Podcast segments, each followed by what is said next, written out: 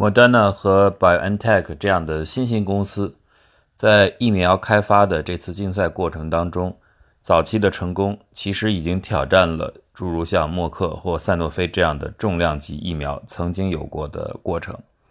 但是研发阶段的成功，现在这些公司面临着下一个阶段的挑战，就是大规模的生产。疫苗的生产过程极其复杂，且具有不可预测性。每种疫苗都会面临到生产问题，尤其是这种 mRNA 疫苗是很新的技术，所以许多的流程和设备都是重新建设的。建设超级产线的能力，对公司和对政府来说都是一种全新的挑战。疫苗开发商也在调整所有的现有设备，并且和过去的某些竞争对手在开展合作，以利用对方已经成熟的、拥有的制造能力和专业技术。辉瑞公司的 BioNTech 疫苗是有史以来第一款被 FDA 批准用于人类的 mRNA 疫苗及信使 RNA 疫苗。这种疫苗的大规模生产此前从未发生过。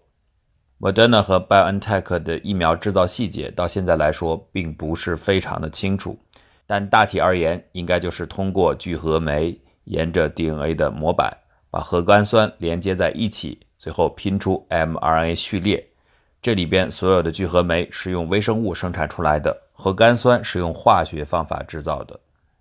制造信使 RNA 本身这个过程比较简单，mRNA 编码了我们现在身体当中冠状病毒的刺突部分的蛋白，这种反应的混合物的成分很明确，成分相对也比较少，没有活细胞。或者是细胞代谢物以及细胞的碎片混合在其中，所以 mRNA 的合成本身这个过程大概需要两个小时，但是制作疫苗大约需要几天。加入酶之后，就可以降解掉 DNA 的模板，把这部分拆除了，只留下长度在四千至五千个核苷酸之间的 RNA 的长链分子。接着使用切相流过滤或者是各种色谱方法。根据电荷以及它们的大小，将其分离出来。目标是最大程度的纯化 RNA，将不需要的任何可能会引发身体副作用的杂质排除出去。那么再下面就是最重要的步骤，把 mRNA 封装到脂质小球当中。这个时候，微弱的流体必须在受控环境中精巧地混合 mRNA 与脂质，这是整个生产过程的瓶颈。是流程当中最使得速度受限的步骤。市场上现有的辉瑞和 Moderna 这两种信使 RNA 疫苗都可以使用市面上已有的货架脂质产品，但也可以使用专有的定制脂质品。制造商使用了非常独特的混合技术，可以用来控制脂质纳米颗粒与 mRNA 的形状和它们的组成。其他没有得到技术细节的公司很难轻易的介入。然而，整个疫苗的生产过程当中，其实受限的并不在这里。它所牵涉的整个供应链，对于如此大量的生产而言是全新的。某些特殊资质的供应，也许会受到知识产权问题方面的困扰。在整个全球范围内来看，很少有具有专业能力和相应生产规模的合适的开发者。这些必须是现有的大型制药公司。莫德纳已经表示，到二零二一年底，它将生产十亿剂；而瑞士的 Wisp 和 Loza 以及美国的普斯茅斯工厂将生产其中的四亿剂。把生产好的疫苗注入玻璃小瓶的填充和整个完成阶段，将由莫德纳的诸个合作伙伴，比如西班牙的 Rovi 以及美国的 Catalan 来完成。另外一家疫苗辉瑞承诺到二零二一年至少要生产二十亿剂，这是一个更大的目标。辉瑞公司目前在美国和比利时的生产量约为其中的一半，BioNTech 公司则负责另一半。辉瑞比利时工厂的升级工作在今年年初开始，实际上延迟了整个生产进度大约两周。而在美国密歇根以及比利时的新工厂，其建设时间比预期也要长。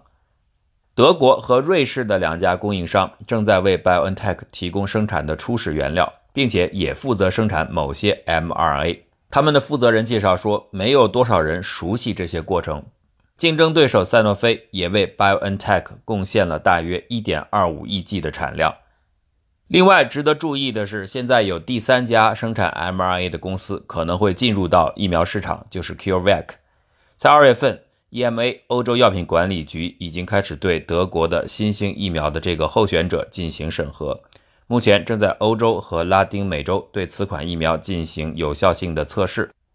这款疫苗会有几个优点，第一呢是它的每剂只需要十二微克 mRNA，作为对照，莫德纳是需要一百微克。而辉瑞需要三十微克，这种对比意味着对新疫苗来说，每一克 mRNA 现在可以变成更多的剂量。腺病毒载体的疫苗也面临着生产挑战，这些挑战也比人们认为的要更新更艰巨。RNA 的生产是在数十升的生物反应容器当中进行的，但是病毒载体类疫苗是完全不同的情形。这种生产往往开始于一定的哺乳动物的细胞。接着把它们扩展到数百升，然后放大到数千升，甚至上万升。接着把它们放到大约两千升体积的水箱当中。下面呢，病毒就会在这样的已经准备好的细胞体内开始不断的增长，不断的复制。用于生产阿斯利康疫苗的，它的准备细胞来自于人的肾脏，其生长大约需要八周时间。之后，病毒再需要几天才能在这些细胞当中完成复制。阿斯利康现在的数据显示，它在十五个国家和地区有二十五个生产基地，其中也包括和印度血清研究所的合作。在上周，该公司确认生产出现了问题，可能会减少向欧盟原定的交付计划。比利时 Novasub Holding 拥有的一家制造商，它的能力现在看来要远远低于预期，实际表现差强人意。欧盟周边的原料和设备供应出现了问题。所以可能要把原定交付给欧盟的时间表推迟到六月底。病毒载体的疫苗生产不需要刚才所介绍的很困难、很需要精细调节的 mRNA 和脂质的混合步骤，但是它的困难是要培养大量的来自人源的细胞。即便是在相同条件下，你可以会得到不同的产量的产出。这是使用巨大的人体细胞来进行生产的一个弱点。细胞必须被培养数周，保持存活和分裂状态。现有的生产技术无法直接的从小规模生产变成大规模有效的生产。混合方法的不一样、压力的不同、热传导的不同，都会影响相应的结果。这是非常有挑战性的事情，所以这个当中出现混乱是很正常的。好，现在一旦拿到了足够多的病毒，就可以开始从复杂的混合物中纯化病毒的进程。这个混合物里边包括缓冲液，包括营养物质、脂质、蛋白质、各种分泌物和死细胞。利用病毒的尺寸和病毒的电荷，可以用来纯化腺病毒。但是纯化后的结果必须经过严格的质量检查。所有的生产合作伙伴必须具有基于细胞的药物方面的检查经验，而且具有严格的纯化能力。没有任何生产厂商愿意把质量低下的疫苗投放到市场当中。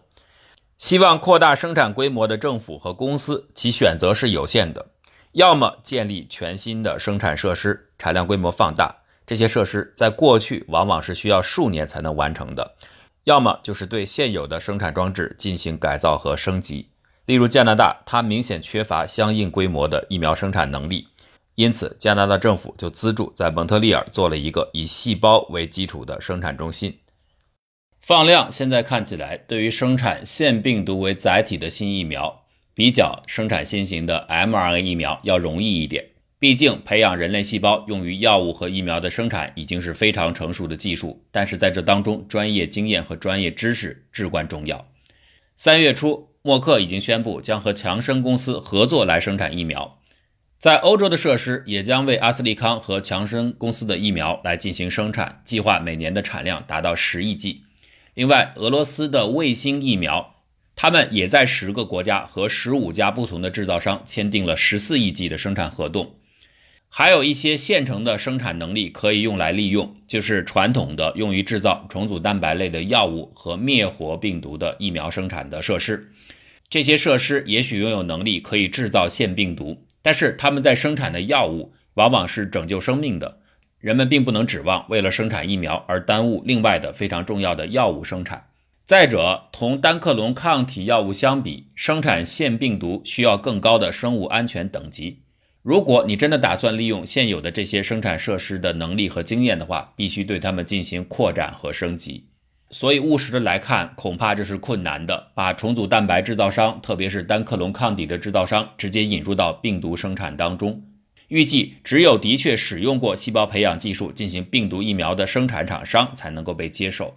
这样过滤下来，可资利用的资源就变得不是那么多了。亚蛋白是更为传统的一种古老的疫苗技术，用于乙肝、HPV 和一些流感疫苗的生产。这其中最大的领先者是 Novavax。Novavax 疫苗包括全部长度的 SARS-CoV-2 的刺突蛋白部分。这种蛋白是通过把相应片段的基因插入到可以感染培养物，也就是某种细胞的杆状病毒当中制造出来的。然后按照预期当中的蛋白质设计，这些蛋白质就会自然地组装成为近似病毒大小的球体形状。这样的技术在工业上已经使用很久了，所以它所遇到的生产麻烦早就已经被解决。故此，和 mRNA 疫苗以及腺病毒疫苗相比，这是一个生产困难方面最小的路径。Novavax 在全世界各地都有生产基地，寻找生产和制造伙伴也比较容易。但是这里边 Novavax 的疫苗是需要专有佐剂，叫 Matrix M，要结合在一起才能够应用。这对于生产有效和持久的保护性免疫反应至关重要。它可以降低所需要的刺突蛋白的总剂量。佐剂来自于智利的一种特殊树木的树皮当中的皂苷，这种成分当然也可以用于其他的疫苗生产，比如格兰素史克的带状疱疹疫苗。所以，这样的竞争之下，佐剂的供应量同样可以引发担忧。这可能是这种疫苗生产的潜在的薄弱点。严格的质检和质量控制，对于上述所有的制造方法来说都是必不可少的。人们无法承受疫苗生产出现任何的偏差，因为在现在信息爆炸的时代，这会带来巨大的疫苗注射方面的信任危机。特别是在面临如此巨大的生产规模的需求之下，巨大的压力之下。各个公司对于选择自己合适的供应商和合作伙伴是极其谨慎与挑剔的。当然，好处是面对如此的巨大商机，这也是一个赚钱的机会。因此，很多的参与方有足够的经济动机参与到这个过程当中。上述供应链条当中，印度的生产公司对疫苗产量的扩充至关重要。几十年来，印度已经发展成为疫苗生产的全球性枢纽，为世界许多的地方。提供疫苗，尤其是发展中国家。现在有几家印度公司纷纷在竞争 COVID-19 疫苗的生产。他们虽然拥有大规模生产的经验，这种经验却并不能使得他们免于供应链方面的瓶颈威胁。按照数量计算，印度血清研究所是世界最大的疫苗生产商。世界上有将近百分之六十五的儿童至少接受过一种来自印度血清研究所生产的疫苗。他不仅替别的厂商代工，现在也在以自己的品牌叫做 Covishield 来生产牛津和阿斯利康研发的疫苗。印度血清所具有每月生产五千万剂的 Covishield 的能力，而且计划把这样的规模再扩大到一亿剂。巴拉特生物技术公司计划要生产它和印度医学研究理事会合作开发的大约七亿剂疫苗，称为 Covaxin。生物 E 计划要生产六亿剂强生疫苗。其他还有几家生产机构已经同意分别制造2.52亿、两亿和一亿剂俄罗斯的卫星疫苗。面对供应链潜在的供应不足的风险，血清所已经通告印度政府寻求支持，而其他人则发现他们很难从其他国家进口必要的投入物，包括培养基、原材料、一次性的管道组件、特种化学品和消耗品。现在，印度血清所为了应对大流行，供应大流行所需的疫苗，正在斥资三亿美金，在印度普纳建设新的工厂。从二零二二年起，每年可以生产十亿剂疫苗。